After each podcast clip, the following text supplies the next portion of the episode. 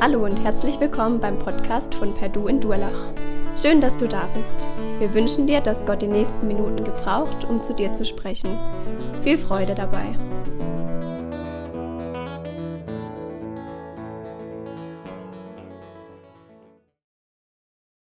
Ja, ich freue mich, dass ich heute Morgen hier sein kann. Super, dass wir im Buch Jona ein Kapitel weiterrutschen. Buch Jona, wo wir uns gerade befinden, ist ja ein Buch, was man leicht überblättern kann im Alten Testament. Es ist gerade so eine Seite bei mir in meiner Bibel und das sind nur vier kurze Kapitel. Und trotzdem ist es eine der bekanntesten Geschichten in der, in der Bibel und ganz sicher auch deswegen, weil es so, weil es so abgefahren ist irgendwie. Man kann es gar nicht, es gar nicht glauben. Wie geht es? Da wird jemand verschluckt vom Fisch und wieder ausgespuckt und, und irgendwie überlebt er das und Gott hat noch Gott, hat mit ihm was vor und, und, und, krass, was, was da am Schluss dann auch rauskommt. Da wird, da wird eine ganze Nation gerettet oder ein ganzes, zumindest mal eine ganze Stadt gerettet durch dem seine Mission, auf der er unterwegs ist. Wir haben letztes Mal einen Einstieg bekommen von Micha für dieses erste Kapitel. Er hat uns mit hineingenommen in diese Geschichte von Jona, der Prophet, der keinen Bock hatte, eigentlich Prophet zu sein, der, der diese Mission, die Gott ihm aufgetragen hat, geh nach Ninive und, und sag denen, es kommt Gericht über euch, wo er die einfach gecancelt hat und abgehauen ist. Und Gott hat ihn eingeholt mit einem Sturm. Und nun sind wir im zweiten Kapitel angelangt dieses Buches und da ist ja eigentlich schon alle Hoffnung hin. Der ist im Wasser, sinkt da hinunter und muss eigentlich sterben. Wir schauen mal rein in dieses Kapitel Jonah 2, wenn ihr eure Bibel dabei habt. Dann schlagt doch dieses Kapitel auf und wir lesen das zusammen. Doch Jahwe, also Jahwe ist der Gottesname, äh, wir sind noch nicht in der Folie, du kannst noch mal kurz warten. Gottesname im Alten Testament, wo, den, wo, diese, diese enge Beziehung zu den Menschen äh, zeigt. Dieser Gottesname wird hier benutzt. Doch Jahwe hatte einen großen Fisch kommen lassen, der Jona verschlang. Drei Tage und drei Nächte lang war Jona im Bauch des Fisches. Von dort aus betete er zu Jahwe, seinem Gott. In meiner Not rief ich zu Jahwe und er hörte auf mich. Aus dem Bauch des Todes schrie ich um Hilfe, und du hörtest mein Rufen. Mich warf die Flut ins Herz der Meere, die Strömung umschloss mich ein, all deine Wogen und Wellen gingen über mich hin. Ich dachte, jetzt bin ich aus deiner Nähe verstoßen. Deinen heiligen Tempel werde ich nie wieder sehen. Das Wasser umgibt mein Leben, die Tiefe schließt mich ein, Seetang schließt sich mir um den Kopf. Bis zu den Wurzeln der Berge sink ich hinab. Hinter mir schließen sich für immer die Riegel der Erde. Aber du hast mich lebendig aus der Grube gezogen, Jahwe mein Gott. Als mir die Sinne schwanden, dachte ich an dich. Mein Gebet kam zu dir in deinen heiligen Tempel. Wer die Nichts aus Nichts verehrt, stößt deine Gnade zurück. Ich aber will dir opfern und dich mit lauter Stimme loben. Was ich gelobte, will ich erfüllen. Bei Jahwe ist Rettung. Da befahl Jahwe dem Fisch, Jona an Land zu bringen. Dort spie er ihn dann aus. Verrückte Geschichte hier. Jona wird verschluckt, er stirbt nicht, sondern er wird verschluckt von einem Fisch. Er betet in diesem Fisch und er wird wieder ausgespuckt. Ich habe eine Geschichte gehört von, einer, ähm, von einem Pastor, der in der Gemeinde sich zur Aufgabe gemacht hatte, immer den Kindern so an dieser Stelle, die wir gerade hatten, hier, wo die Kinder rausgehen, noch was so mitzugeben. Ne? Und er hat ihnen eines Tages diese Geschichte von Jona erzählt und hat gesagt, hey, ich erzähle euch noch die Geschichte von Jona. Und er hat sie so im Schnelldurchlauf erzählt. Und dann sagt er, was, Kinder, was lernen wir? Was lernen wir aus dieser Geschichte? Und dann meldet sich eins von den Kindern und sagt so, auch einem großen Fisch wird es schlecht, wenn es einen schlechten Prediger verschluckt. Ich hoffe, dass der Lernerfolg heute Morgen ein bisschen größer ist als das. Warum glaube ich, dass diese Geschichte wahr ist, dass sie historisch passiert ist? Keiner von uns hat wahrscheinlich jemanden kennengelernt, der drei Tage überlebt hat im Bauch des Fisches. Und doch gibt es historische Zeugnisse, schon in den letzten zwei Jahrhunderten ist es immer wieder mal bezeugt worden, äh, dass Menschen das überlebt haben. Noch niemals, muss man ehrlich sagen, drei Tage, aber immerhin für manche für ein paar Stunden. Einmal habe ich einen gelesen aus dem 19. Jahrhundert, der ist für einen, einen Tag, der als auf einem Walfänger verschluckt wurde und dann für einen Tag drin war und wo, wo sie den Wal geschnappt haben, hat er, war er da drin. Wir haben aktuell wieder zwei neue, äh, zwei neue Berichte gehabt. Vielleicht habt ihr es auch gelesen. Äh, 2021 war das äh, in Amerika, als so ein Hummerfänger verschluckt wurde. Der Stern hat berichtet darüber und äh, nach einer Weile wieder ausgespuckt wurde. Und unlängst hat der Fokus aber auch über einen deutschen Taucher berichtet, der für, aber nur für wenige Momente verschluckt wurde und wieder ausgespuckt wurde. Also wir haben historische Berichte, die zeigen, es ist sowas möglich, wenngleich, muss man ehrlich sagen, in dieser Länge, wie es hier berichtet wurde, noch niemals irgendwo berichtet wurde. Zumindest eine Weile haben es schon hier und da mal welche überlebt. Das ist aber eigentlich nicht der Grund, warum ich glaube, dass historisch wahr ist, sondern weil Jesus im Neuen Testament, wenn er über Jona berichtet, es für selbstverständlich hält, dass diese Geschichte historisch passiert ist. Er, der sagt, ich bin der Weg, die Wahrheit und das Leben, Niemand kommt zum Vater, denn durch mich, der, der, der davon ausgeht, dass alles, was er sagt, auch wahr ist und glaubwürdig ist, weil er Gott selber ist. Er hält es für selbstverständlich, dass diese Geschichte historisch ist.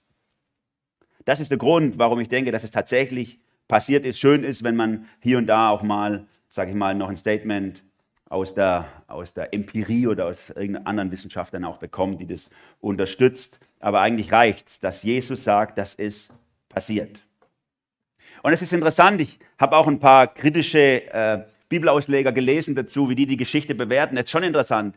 Ähm, manche von denen sagen nicht, das ist unglaubwürdig, dass das passieren kann. Manche sagen, das ist nur symbolisch oder so. Aber manche sagen, ja, das kann schon passieren. Aber was sie eigentlich, was sie eigentlich schwierig finden, sind die Verse dazwischen. Nicht dieser Vers 1 und dieser letzte Vers, also, da hat Gott einen Fisch und dann verschluckt er ihn und spuckt ihn aus. Nein, was dazwischen passiert ist, das ist eigentlich Grund der größten Kritik. Dass Leute sagen, das kann ja wohl nicht wahr sein, dass da einer auf der Walfischrippe hockt und ein Gedicht schreibt, dass der Jambus und Trocheus zusammenzählt, und irgend so eine po weil das ist eine hochpoetische Story hier eigentlich, oder das ist das Gebet. Das ist ein Psalm.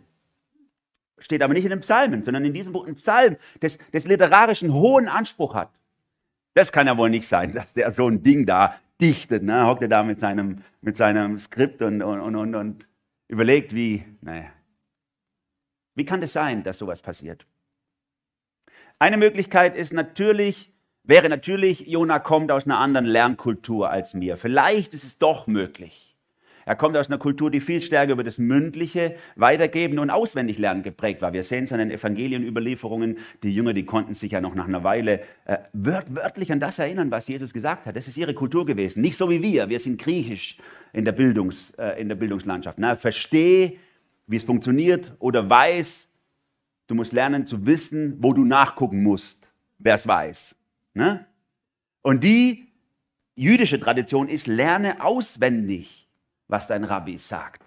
Und so kann schon sein, dass, dass Jonah das vielleicht in seinem Kopf hier, Jambus und Trocheus durch, durch oder Dactylus äh, durchdekliniert und dann das auswendig im Kopf hat. Vielleicht hat ihn auch Gott nachher erinnert. Oder, und das ist vielleicht das Wahrscheinlichste, zumindest aus meiner anachronistischen Warte hier im 21. Jahrhundert. Vielleicht hat er auch einfach gebetet und im Nachhinein das in so eine poetische Form gebracht. Das ist ja durchaus auch möglich. Und er hat gesagt, das habe ich damals gebetet und jetzt bringe ich es halt ein bisschen schöner, als wie das so ein Stoßgebet, so ein Schrei war in diesem Bauch des Fisches. Aber was klar ist, ist, das, was dort steht, ist tatsächlich passiert, Teil des Wortes Gottes. Und, und wirklich, deswegen gehe ich davon aus, es ist historisch glaubwürdig und wahr. Warum haben wir manchmal so Schwierigkeiten oder warum haben manche so Schwierigkeiten mit diesem, mit diesem Psalm, den wir hier drin haben? Das liegt an der Art des Psalmes. Wir haben, wenn ihr die Psalmen lest, ist ja das Liederbuch der Bibel, da haben wir ja viele Psalmen drinstehen. Und da gibt es ganz unterschiedliche Psalmen, Rachepsalmen, Klagepsalmen, ähm, Rettungspsalmen oder so. Und was würde man erwarten für eine Art von Psalm hier? Da hockt einer da unten und sagt, hey, hol mich raus, Gott. Ich werde auch, äh, ich mach, was du willst, Hauptsache hol mich raus. So ungefähr. Aber was er hier bringt, ist ein Lobpreispsalm, ein Anbetungspsalm. Komplett verrückt. Wer macht denn sowas? Was überhaupt nicht. Wie kann der etwas vorwegnehmen, eine Rettung und dafür schon danken und Gott anbeten, wenn er noch gar nichts sieht? Wenn er da drin hockt, in diesem Bauch des Todes, in diesem Geruch der Verwesung. Jona war berufen zu einer Mission und hat keinen Bock gehabt auf diese Mission. Das ist, keine Ausnahme. Und dann muss Gott ihn missionieren, damit der, Mission, der Missionar seine Mission wieder sieht. Ich habe euch mal fünf Beobachtungen aus diesem Bibeltext mitgebracht, die ich mit euch gerne teilen möchte. Der Missionar wird missioniert, so heißt es die Überschrift über diesem Kapitel. Und, äh, und äh, der, der, Olli hat schon geschmunzelt. Bei unserem Vorgespräch hat er gesagt, Herr Emanuel, wir haben dir das schwerste Kapitel zugeteilt. Und er war, glaube ich, ganz glücklich darüber, dass es so ist.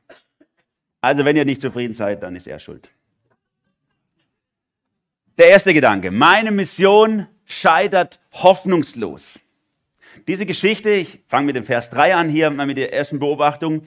Äh, diese Geschichte ist ja eine Geschichte der Rettung. Manche Ausleger, es ist eine Minderheitenmeinung, die sagen, nee, das ist eigentlich eine Geschichte der Auferweckung. Jona ist gestorben, tatsächlich, der war tot und wurde von Gott wieder auferweckt.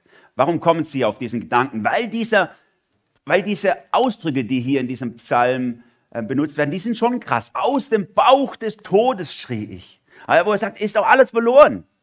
Spannend hier. Jona betet zum ersten Mal im Buch. Das gemerkt? Gott redet, Gott redet zu ihm in Kapitel 1, wenn ihr letzte Woche aufgepasst habt. Gott hat einen klaren Auftrag. Dieser große Prophet, dieser Missionar. Und er, der redet nicht mal mit Gott. Der haut einfach ab. Und dann landet er auf dem, auf dem Schiff, dann kommt dieser Sturm und als die sagen, hier, was ist denn los? Da bringt der, der, der missioniert die und bringt die zum Beten. Er selber betet aber nicht. Die beten, Gott hört ihr Gebet, er sieht es. Betet nicht das erste Mal hier an dieser Stelle in der Not. Betet er. Not lehrt beten, ne? sagt man im Deutschen. Not lehrt beten. Das ist etwas, was wir hier sehen. Hey, wie viele Leute von uns geht es doch genauso in, in der Krise. Ne? Wann hast du das letzte Mal für deine Ehe gedankt und, und gebetet für deinen Ehepartner? Wie viele fangen erst dann an zu beten, wenn es die Ehekrise einsetzt? Wann hast du das letzte Mal für den Job, in dem du drin steckst, gedankt und Gott, einfach mit Gott im Gespräch gewesen über, wie du diesen Job auf seine Art und Weise ausüben sollst? Nein, wie viele fangen erst dann an zu beten, wenn der Job in Gefahr ist, wenn die Firma in Schräglage gerät, dann beten sie. Oder wie Stehst du morgens auf und dankst Gott, dass du gesund bist, dass du zwei Füße hast, die auf dem Boden reichen, dass du da... Nee, wie viele fangen an zu beten, wenn sie todkrank sind? Der Krieg in der Ukraine. Wir haben die längste Friedensphase, die Deutschland in tausend Jahre Geschichte jemals erlebt hat. Müssten wir nicht jeden Tag Gott auf Knien danken? Stattdessen fangen wir dann an zu beten, wenn der Krieg vor der Haustüre ist. So sind wir Menschen. Wir nehmen das Gute selbstverständlich und in der Krise fangen wir an zu beten. Jona hat hier wirklich ein Gebet, was, was, was zeigt, wie, wie er in Todesnot war. Hier Vers 5. Ich bin aus deiner Nähe verstoßen, dachte ich. Deinen heiligen Tempel werde ich nie wieder sehen. Das Wasser umgibt mein Leben. Die Tiefe schließt mich ein. Seetang schließt sich mir um den Kopf. Bis zu den Wurzeln der Berge singe ich hinab. Hinter mir schließen sich für immer die Riegel der Erde. Wie gesagt, wir haben Berichte, dass Menschen sowas überlebt haben, aber noch niemals in dieser Länge. Wie muss jemand aussehen, der, der mehrere Tage in, dieser, in der Magensäure liegt? Der muss ausgesehen haben wie der leibhaftige Tod, wo er nachher wieder unterwegs war. Erstickungsprobleme zu tun hatte. Der Seetank schließt sich mir um den Kopf. Der lag da drin, hat versucht, den Kopf über Wasser zu halten. Vielleicht ist er öfters mal bewusstlos geworden und dann ist wieder Wasser, äh, ist er wieder der Kopf unter Wasser und wieder aufgewacht. Stell dir vor, du bist in so einem, in so einem äh, täglich grüßtes Murmeltier-Horror. Du wirst bewusstlos, vor, weil das so stinkt und der Verwesungsgeruch und dann wachst du wieder auf und bist immer noch in dieser Soße. Das macht keinen Spaß lebendig gefangen. Aber was passiert mit Jona ist so cool. Er erkennt in diesem Moment, meine Mission ist gescheitert. Wie ich mein Leben angepackt habe, wie ich mein Leben gelebt habe bisher, ist, ist gescheitert. Meine Mission ist am Ende. Und das ist Gottes Rettungsmission. Erster Schritt. Der erste Schritt auf Gottes Rettungsmission ist manchmal, er muss uns ganz schön deutlich aufzeigen, so wie du es angepackt hast, so funktioniert das nicht. Und das kann echt so hart gehen bis, bis in die Nähe des Todes oder bis zu dem Tod. Und damit kommen wir zu dieser zweiten Beobachtung. Diese Art und Weise, wie Gott vorgeht. Gott missioniert mich hart. Gott missioniert mich hart, ist ja ein bisschen gerade so für manche Leute alles war, ich sag's euch mal ganz hart oder, oder du hast mir es aber jetzt hart gegeben, das ist so ein bisschen gerade Jugendsprache auch. Gell? Also Gott missioniert mich hart. Das ist wirklich hart, was Gott hier macht. Jahwe, so fängt es hier an im ersten Vers, hat einen großen Fisch kommen lassen, der Jona verschlagen. Und er betet nachher in Vers 4, all deine Wogen und Wellen gingen über mich hin. Ist das nicht spannend, wie der literarisch das einbaut? Es ist Gott, der die Krise kommen lässt. Gott lässt den Fisch kommen. Gott schickt Wellen und, und Wogen über dich. Und dieser Gegensatz im ganzen Jona-Buch ist der Hammer. Der Mensch, die Krone der Schöpfung, der Prophet, der in der Beziehung zu Gott steht, er ist Gott ungehorsam. Die unbelebte, unbelebte Schöpfung, Wind, Wellen, Sturm, Tiere, da muss Gott nichts mal sagen. Die machen es einfach. Die sind ihm natürlich gehorsam. Die tun, was er will. Und der tolle Mensch, der tut nicht, was Gott will. Der tut nämlich, was er will. Gott gibt dem Sturm einen kleinen Stupser und er ist da, ein Gebet, er ist fertig, ein, ein Hauch und der Fisch schwimmt los und verschluckt ihn. Das ist alles hochpoetisch hier. Dieser Gegensatz zwischen dem ungehorsamen Mensch, der sich selber Krone der Schöpfung wendet, und der gehorsamen Schöpfung. Überhaupt wie auch dieser Gegensatz zwischen menschengemachten Werkzeug, Tools und göttlichen Tools. Oder? Der, der Jonah fährt auf dem Schiff weg, ein menschengemachtes Tool, Werkzeug und will von Gott wegkommen und Gott Hilfe, ich habe keine Möglichkeiten, der ist weg mit dem Dampfer. Was mache ich jetzt? Na, so, das ist so lächerlich alles, oder?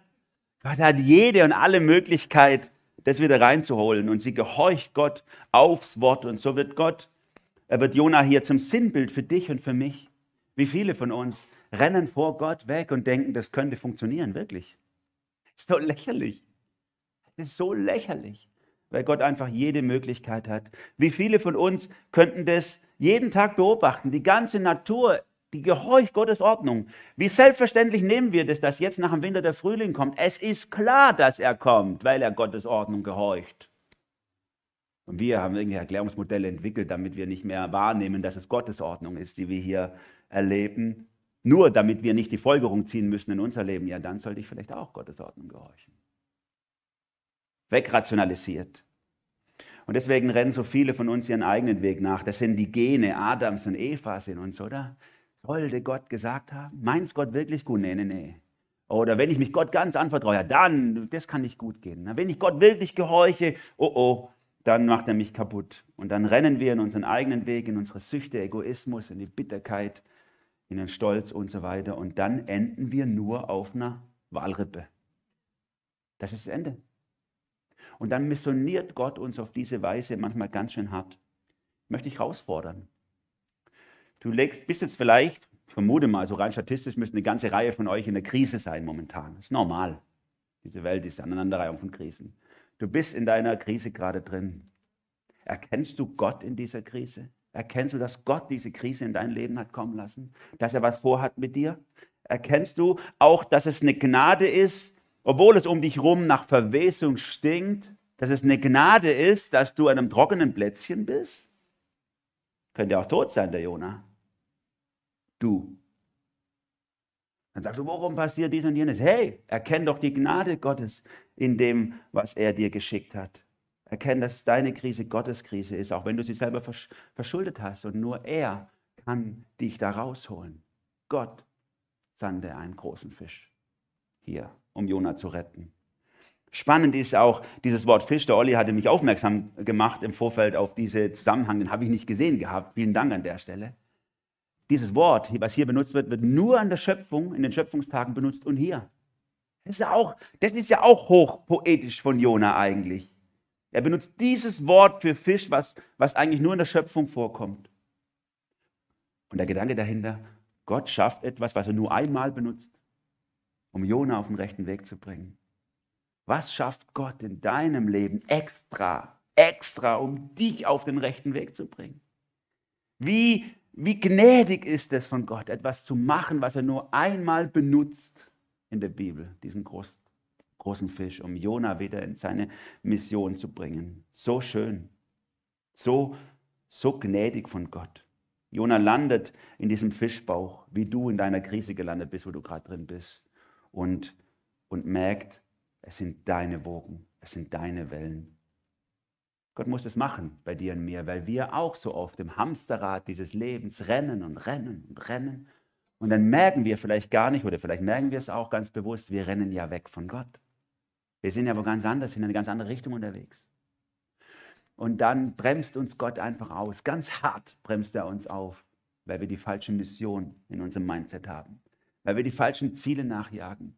Und dann holt er uns runter und dann schickt er dir deine Krankheit und dann schickt er dir eine Auszeit, damit du noch einmal darüber nachdenkst, ist das der Weg, den du gehen solltest? Ist das der Weg, der zum Ziel führt? Gott hat ein Ziel mit deiner Not. Diese Not, die Gott dir schickt, soll dich verändern. Und damit kommen wir in diese dritte Beobachtung aus diesem Kapitel. Not lehrt beten, sage ich, habe ich vorher gesagt. Hier, Not lehrt mich Gnade. Das ist, was, was Jona hier lernt an der Not. Er sagt hier in Vers 3, in meiner Not rief ich zu Jahwe und er hörte auf mich. Du hörtest mein Rufen.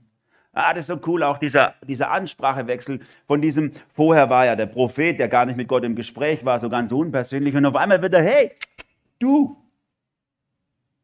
ich und du. Auf einmal wird das eine persönliche Gottesbeziehung, was vorher vielleicht eine technische Gottesbeziehung war. Und wie, wie genial ist es auch für dich und mich zu wissen, hey, egal wo du gerade bist, wenn du wirklich dich absetzt an die letzten Ende der Erde, weg von Gott, Gott ist nur ein Gebet weit von dir entfernt. Geh auf die Knie. Gott hört dich. Er ist da. Du kannst gar nicht weit genug wegrennen von Gott, dass er dich nicht hören könnte. Gott hört sogar im Fischbauch, irgendwo in den Tiefen des Meeres. Wie weit könnte man sich noch entfernen? Und dann heißt es hier, du hast mich lebendig aus der Grube gezogen, Jahwe, mein Gott. Das ist so cool. Diese Wechsel von der Gott, mein Gott. Der Jahwe, der Bundesgott von, meiner, von meinem Volk, dem Volk Israel. Und jetzt ist es mein Gott, ne? Wir könnten das bei uns sagen, so, bin ja irgendwie schon christlich oder so, aber das heißt noch lange nicht, dass es dein Gott ist. Dass du mit Gott auf du und du bist. Und das passiert hier bei Jona in der Krise. Auf einmal wird er ganz näher zu Gott. Und die, die Begriffe, das ist auch wieder so ein schöner, schöner Gegensatz. Die Begriffe, die er hier für das Böse benutzt. Du hast mich aus der Grube gezogen oder die Pforten der Erde und so. Das sind Begriffe, die im Alten Testament normal immer für die, für die Hölle quasi benutzt werden, für die Unterwelt. Im Gegensatz zu dem Gott, der mir nah ist. Jona war wörtlich oder metaphorisch in der Hölle und selbst da hat ihn Gott. Gott ist ihm nah, holt ihn raus. Und Jona, Jona glaubte, obwohl er noch nicht die Lösung sieht, sagt er in Vers 8, mein Gebet kam zu dir in deinen heiligen Tempel. Das ist der prophetische Blick des Glaubens. Jona kann eigentlich nicht mehr umkehren. Er hat alles verbockt in seinem Leben. Er hat nichts mehr hingekriegt und er kann es auch nicht mehr gut machen. Er hat es versaut. Und das ist nicht das Ende für Gott. Das ist nicht das Ende für Gott, sondern Gott kann es trotzdem. Gott kann es trotzdem. Und Jona kommt zu dieser Erkenntnis, dass Gnade unverdient ein Geschenk ist, was Gott dir immer zur Verfügung stellen kann, in jedem Moment, egal wie weit du weg bist. Und er glaubt es und deswegen geht er in Vorleistung und sagt, ich weiß, du hast mein Gebet gehört. Es kam zu dir in ein Heiligen. Du hast es gehört. Ich weiß es sicher, du hast es gehört. So eine, so eine, so eine Trotz-Glaubenshaltung, die er hier entwickelt. Habt ihr schon hier und da mal erlebt, dass Menschen schwer krank geworden sind und eigentlich eine ganz schlechte Diagnose oder Prognose bekommen haben, aber von Gott die innere Gewissheit, nachdem sie durchgekämpft haben, du wirst nicht sterben. Gott rette dich raus. Und die dann in so einen Dankesmodus reingekommen sind und gesagt haben, ich danke dir Gott, dass du die Lösung hast. Ne? Es gibt in diesem Gebiet auch viel Missbrauch, das will ich nicht verschweigen. Es gibt auch Leute, die sagen, hey, du musst es proklamieren und Wort des Glaubens reinsprechen in die Situation und eine gewisse Technik und dann musst es fliehen und so. Das haben schon einen Haufen Leute kaputt gemacht, indem man aus sowas eine Glaubenstechnik macht oder so. Nein, aber es gibt den rechten Gebrauch, dass Gott dir in deiner Not hinein in dein Herz die Gewissheit gibt, ich mache hier ein Ende ich mache hier ein Ende, ich bring's gut. Und dann kannst du, obwohl die Not noch da ist, obwohl du noch im Fischbauch, im Verwesungsgeruch bist, kannst du in deinen, deinen wenigen wachen Momenten, wenn du das Bewusstsein hast, kannst du auf die Knie gehen und Danke sagen, dass Gott schon die Rettung hat. Und das Erleben nachher wird es natürlich beschädigen. War es von Gott oder war es nur, nur irgendwelche menschliche Intuition, die nichts mit der Wirklichkeit zu tun hat? Hin und wieder haben wir das erlebt als Familie auch. Bei uns sind es dann manchmal finanzielle Nöte oder so. Und dann dieses, ich weiß Gott, du wirst die Lösung schaffen. Ich weiß, du hast, die, du hast, das, du hast das Problem in der Hand. Und dann können wir uns als Ehepaar stärken und sagen, hey, Gott hat die Lösung. Bin gespannt, wie Gott das lösen wird. Und wenn Gott dann auf den Punkt kommt und dir punktgenau hilft, ohne dass du was machen musst und kannst, weil du kannst dann auch nichts machen in manchen Krisen, das ist so ein wunderbares Erleben, so glaubensstärkend, dass Gott eingreifen kann. Not lehrt mich Gnade. Nur dumm, dass Gott uns immer wieder in so Momente bringen muss, weil wir so schnell vergessen. So schnell in diesen Modus reinkommen, ja, ich krieg's ja alleine hin. Gute Planung, gutes dies und das, dann kriegen wir es hin. Na, ist gut und wichtig für manche von uns, wenn sie immer wieder in Not geraten. Und das ist etwas, was Jona hier lernt. Er lernt, dass wenn Gott Gericht bringt in unser Leben, das ist der technische Begriff sozusagen für diese Not und Krise. Wenn er Gericht bringt in unser Leben, dann hat er immer Gnade im Sinn. Dann will er, dann will er was verändern bei dir. Und das wusste Jona ja theoretisch. Das war ja der Grund, warum er weggerannt ist. Denn er, er hat von Gott den Auftrag gekriegt, gekriegt, Gericht zu predigen, den Nineviten. Aber er wollte das nicht. Wäre doch cool gewesen, oder? Die so, hey, vernichtet, Gott vernichtet euch alle. Nee, weil er wusste, wenn der Gericht predigt, dann wird Gott gnädig sein, wenn die umkehren. Und das will ich nicht. Die, die Idioten sollen sterben. Deswegen sage ich es ihnen lieber gar nicht, sonst kehren sie noch um. So ist es ja nachher auch gekommen. Und dann zeigt es ihm Gott an seinem eigenen Leben. An seinem eigenen Leben, hey, wenn ich Gericht in dein Leben reinbringe, Not, Krise, dann deswegen, weil ich dir gnädig sein will, weil ich dich Gnade lehren will. Und er muss es am eigenen Leib erfahren, dass das gut ist, dass Gott es so tut, weil ich selber auch brauche. Und dann ist so schön, seine Reaktion zu sehen. Das ist die vierte Beobachtung hier. Dass er dann einfach Lob opfert. Ich opfer Lob. Das ist die Reaktion, die Jona auf, dieses, auf diese Pädagogik Gottes hat, dass er ihn das gelehrt hat. Vielleicht habt ihr schon mal in der Bibel gelesen, die Psalmen. Ich habe äh, immer wieder mal Psalmen gelesen, ist übrigens auch ein gutes, ein gutes Ritual. Ich habe das mal ein paar Jahre so gemacht, äh, jeden Tag einen Psalm zu lesen, neben dem, was man vielleicht normal ist, einfach noch einen Psalm. Oder manche machen das auch sonntags, sonntags immer einen Sonntagspsalm oder so. Weil die Psalmen, die sind ja so eine tief, zutiefst emotionale Auseinandersetzung auch mit dem Glauben. Ne? Viel emotionaler als viele andere Teile in der Bibel. Das spricht manchmal viel mehr aus unserem Herzen.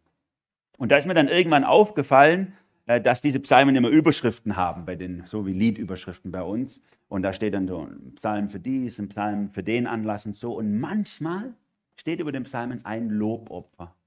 Denke, hä? Also entweder ich bringe ein Opfer, dann tut es ganz schön weh, wenn ich was opfern muss. Oder ich lobe Gott, dann mache ich das doch, weil ich mich, weil ich mich gut fühle, weil ich so, wow, so cool, ich bin jetzt hier in der Gemeinschaft von Christen sonntags, es macht so Spaß und wir fühlen uns so gut. Und deswegen lobe ich Gott. Hey, es gibt Momente, da opferst du Lob. Da lobst du Gott und es fühlt sich nicht gut an. Da lobst du Gott, obwohl sich alles in dir sträubt dagegen. Das ist Glaube, dennoch Glaube, trotz Glaube. Wo du weißt, Gott ist es wert, gelobt zu werden, auch wenn es sich nicht danach anfühlt in meiner Situation, in der ich gerade bin. Und das macht Jona hier. Das ist sein Lern, Effekt, seine Reaktion. Gott gibt ihm die Sicht für die Begründung seiner Not. Er zeigt ihm, Noah, äh, Jonah, warum du in dieser Not bist, ist, weil du mich vom Thron gestoßen hast. Ich bin nicht Nummer eins in deinem Leben. Irgendwas ist in deinem Leben Nummer eins. Und ich muss das vom Thron stoßen. Und zum, zum Glück kann das Gott auch die die Götzen von unserem Thron stoßen, damit wir wieder merken, dass die Götzen eigentlich nichts sind. Deswegen habe ich die Übersetzung hier gewählt. Weil das Wort Götzen hat Martin Luther bei der Übersetzung erfunden. Das gibt es eigentlich im Deutschen, gab es eigentlich nicht. Ne? Eigentlich stellt er da wörtlich die Nichts aus Nichts. Das sind Götzen, die sind nichts. Aber manchmal entwickeln sie ganz schön große Macht in unserem Leben. Und äh, Karriere, Geld verdienen, vielleicht auch Familie oder was weiß ich, Sachen, die, die sich so reindringen und auf einmal sind die auf dem Thron. Und ich sehe gar nicht mehr, dass sie eigentlich nichts aus nichts sind. Dass mein Leben für eine andere Mission gemacht wurde. Und dann ist es so schön, dass Gott kommen kann und das runterschnipst und sagt, das gehört da nicht hin. Ist nicht unbedingt schlecht, aber da gehört es nicht hin, denn da gehöre ich hin.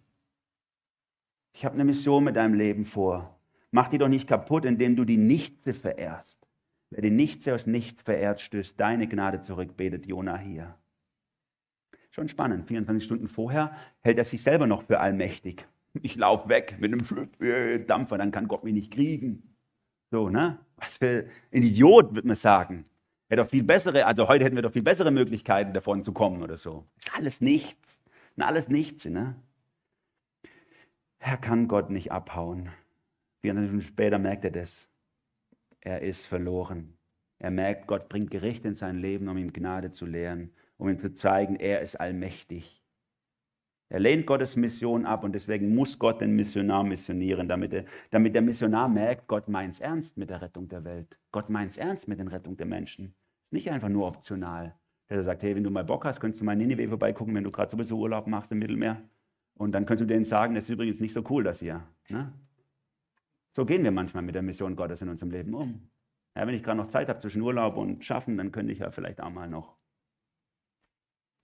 Und dann muss Gott das wegschnipsen sagen, ich habe eine Mission in deinem Leben vor. Du solltest mal grundsätzlich überprüfen, ob du auf dem richtigen Weg bist. Und weil du dir dafür nie Zeit nimmst, gebe ich dir jetzt mal Zeit. Hock mal ein bisschen auf diese Rippe und denk mal nach. Das ist, was Gott manchmal tut mit uns. Und dann passiert es bei, bei Jona, was die Bibel Buße nennt, Umdenken oder Umkehr. Und dann kapiert er es. Und deswegen singt er hier in Vers 10, ich aber will dir opfern, dich mit lauter Stimme loben. Was ich gelobte, will ich erfüllen. Bei Jahwe ist Rettung. Ja, das sind diese drei Erkenntnisse von ihm. Er merkt, Gott ist es wert, angebetet zu werden. Gott ist es wert, Nummer eins zu sein. Das hat er verloren aus dem Blick über all das andere. Hat er vergessen, dass Gott es wert ist, Nummer eins zu sein. Und deswegen will er ihn jetzt loben. Und das Zweite ist, Gott ist es wert, dass man ihm auch gehorcht. Ne? Was ich gelobte, will ich erfüllen. Okay, ich mache das. Jona hat Gott ein Versprechen wohl gegeben. Das wird hier nicht erwähnt, dass er es tut. Und das sagt er, okay, ich mache das. Okay, okay, ich mach's. Ne? Gott ist es wert, dass wir ihm auch gehorchen. Und Gott ist es wert, dass wir alle Rettung von ihm erwarten. Ne? Bei Jahwe ist Rettung. Es ist gut, dass du irgendwann merkst, die Krücken sind alle weg. Niemand kann mir mehr helfen, nur Gott allein. Denn so ist es in Wirklichkeit auch. Und dann muss es Gott in Erinnerung rufen. Und genauso wie die Schiffleute in Kapitel 1 vorher und die Nineviten dann später in den nächsten Kapiteln, geht es hier Jona in der Mitte. Er merkt, ich bin auf dem falschen Dampfer, wörtlich, auf dem falschen Dampfer. Ich habe auf die Nichts gesetzt. Das, was ich für wichtig hielt, ist nichts und ich kehre um, wende mich Gott wieder zu und nehme ihn wieder äh, als Nummer eins in mein Leben auf. Ich möchte ihn verehren, ihn anbeten, ihm gehorchen und von ihm alles erwarten für mein Leben. Sein Lobopfer zeigt, dass Gott wieder den richtigen Platz in seinem Leben bekommen hat. Und jetzt erst ist er so weit, nach diesem Gebet ist er so weit, dass Gott seine Rettungsmission weiterführen kann an ihm. Und das ist die fünfte Beobachtung. Gott ist auf Rettungsmission. Dann endet es so, ganz kurz, ne? Okay, alles klar, Gott macht dann, spuckt ihn aus, da ist er. Das ist auch so cool, die Poesie, die da drin steckt. Das ist für Gott alles so, das ist für Gott alles so Nonsens. Das macht er so nebenher. Ne? Da sagt der eine Tipp, kannst du dem Fisch mal schreiben, das ja. So, das reicht, ne? Mehr muss er sich da nicht anstrengen. Jetzt können wir sagen, es ist eigentlich nicht zu hart, wie Gott Jona anfasst da, das, das, ist doch schon irgendwie fies. Der Jonah will einfach nicht tun, was Gott will und dann kriegt er so einen Wumms in sein Leben. Das ist doch unfair. Das kann er doch nicht machen. Das wäre doch, wär doch gemein, wenn Gott das bei uns machen würde, oder? So sitzen auch manche in ihrer Krise auf ihrer Rippe und sagen, das ist unfair, was du machst mit mir, Gott. Was wäre das schon? Du hast gesagt, ja, so, was bin ich schon? Wer bin ich schon? Vielleicht kennt ihr den Butterfly-Effekt. Ja, dieses, diese, diese, äh, diese Untersuchung, dass wenn irgendwo ein Orkan entsteht, dann könnte das davon kommen, dass irgendwo im Amazonas-Urwald ein, ein, ein, Schmetterling den Flügel geschlagen hat. Ne? Und dann pflanzt sich das fort und am Schluss ist ein Orkan irgendwo in den Süden von USA. Alles hängt mit allem zusammen in unserem Leben. Und was du tust, hat nie einfach nur Auswirkungen auf dich. Wenn Jona Gott nicht gehorcht, dann wären 120.000 Leute draufgegangen am Ende. Dabei denkt er, das ist vielleicht nur ein Ding zwischen Gott und mich. Ich habe keinen Bock, das zu machen, was Gott will. Wenn du deine Ehe brichst, dann geht es nicht nur um dich und um deine Frau oder deinen Mann, sondern dann geht es um uns alle. Du ziehst uns alle mit in, in, in Betroffenheit. Dein Leben ist eingebettet in ein großes Ganzes und alles, was du tust, hat Auswirkungen auf andere. Und deswegen ist es gut, dass Gott manchmal eingreift in unser Leben, weil wir den, diesen Effekt, den unser Leben hat auf andere, manchmal runterspielen und sagen, wer bin ich schon? Auf mich kommt es nicht an, auf jeden von uns kommt es an. Jeder von uns hat ein Umfeld, das, das er beeinflusst und von dem er beeinflusst wird. Und deswegen hat Gott dieses Ziel auch mit, unserem, mit dem Gericht in unserem Leben. Er möchte Rettung draus wachsen lassen. Da befahl Jahwe dem Fisch, Jona an Land zu bringen, dort spie ihn der aus. Manche kritische Ausleger sagen so an der Stelle, so, ja, okay, ähm, wahrscheinlich hat Jona halt den Sturm überlebt und dann ist er da an Land gespült worden und ist als erstes in ein Gasthaus gegangen zum Fisch oder so. Und deswegen hat er das dann nachvertont. Oder manche sagen, ja, denn ein Schiff hat ihn aufgenommen, das, das trug den Namen der goldene Fisch oder so. Ne? Und deswegen hat er das so nachvertont.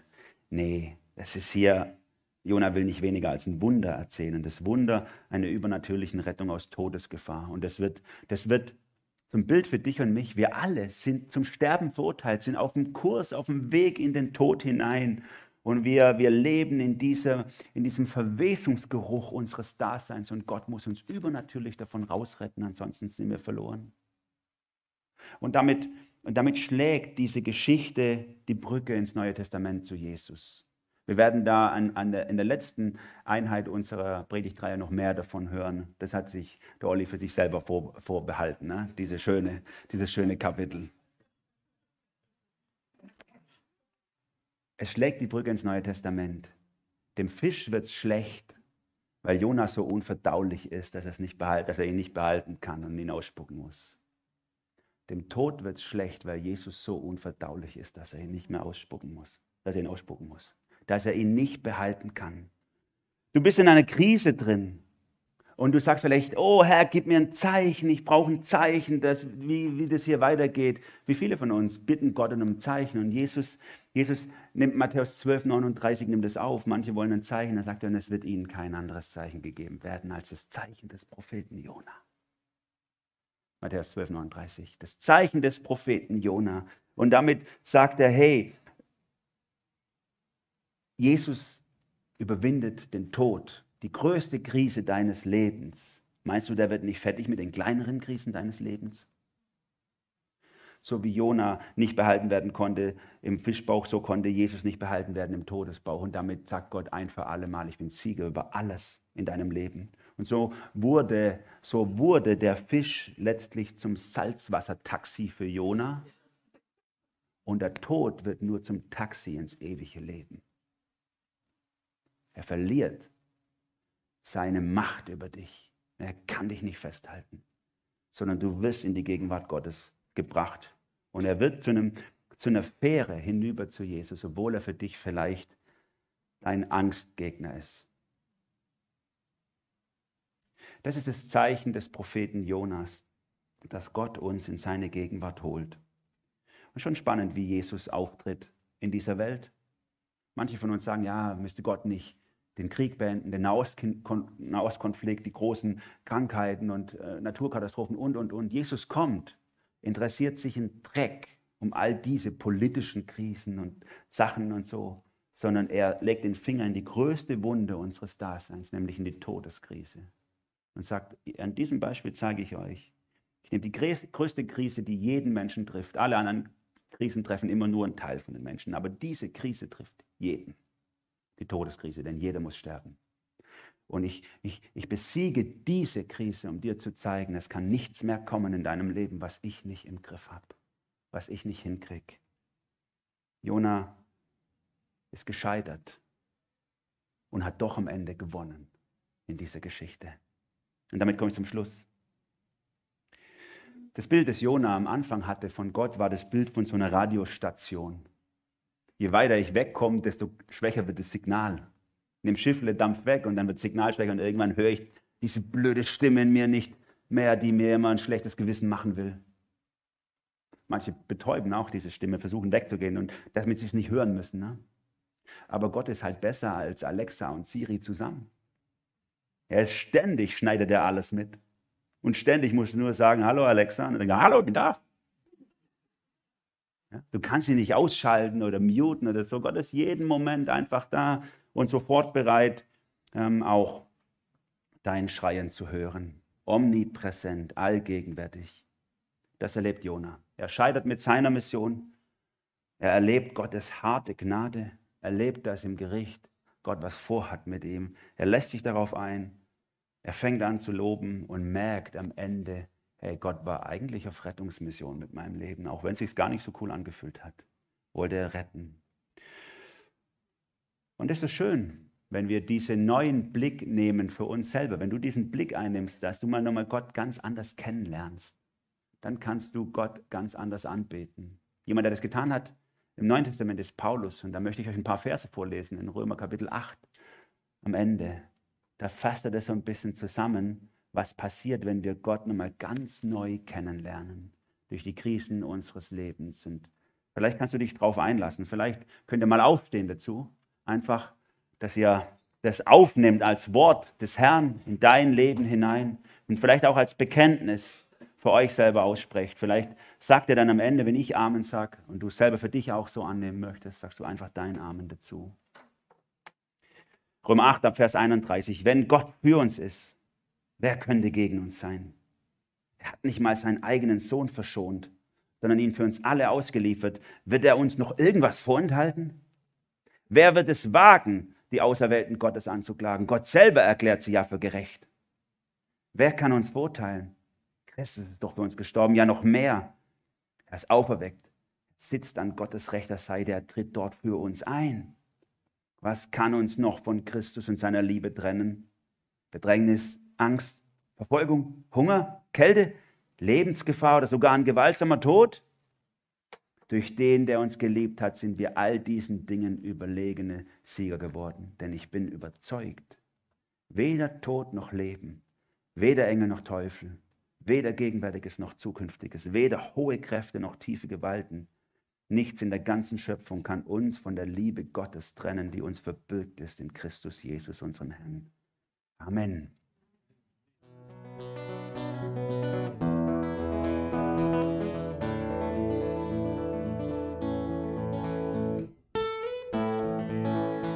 Wir hoffen, der Podcast hat dir weitergeholfen. Falls du noch Fragen hast, besuche gerne unsere Homepage unter www.per-du.church. Hier findest du alle wichtigen Infos zur Gemeinde und zum Glauben. Tschüss und bis zum nächsten Mal.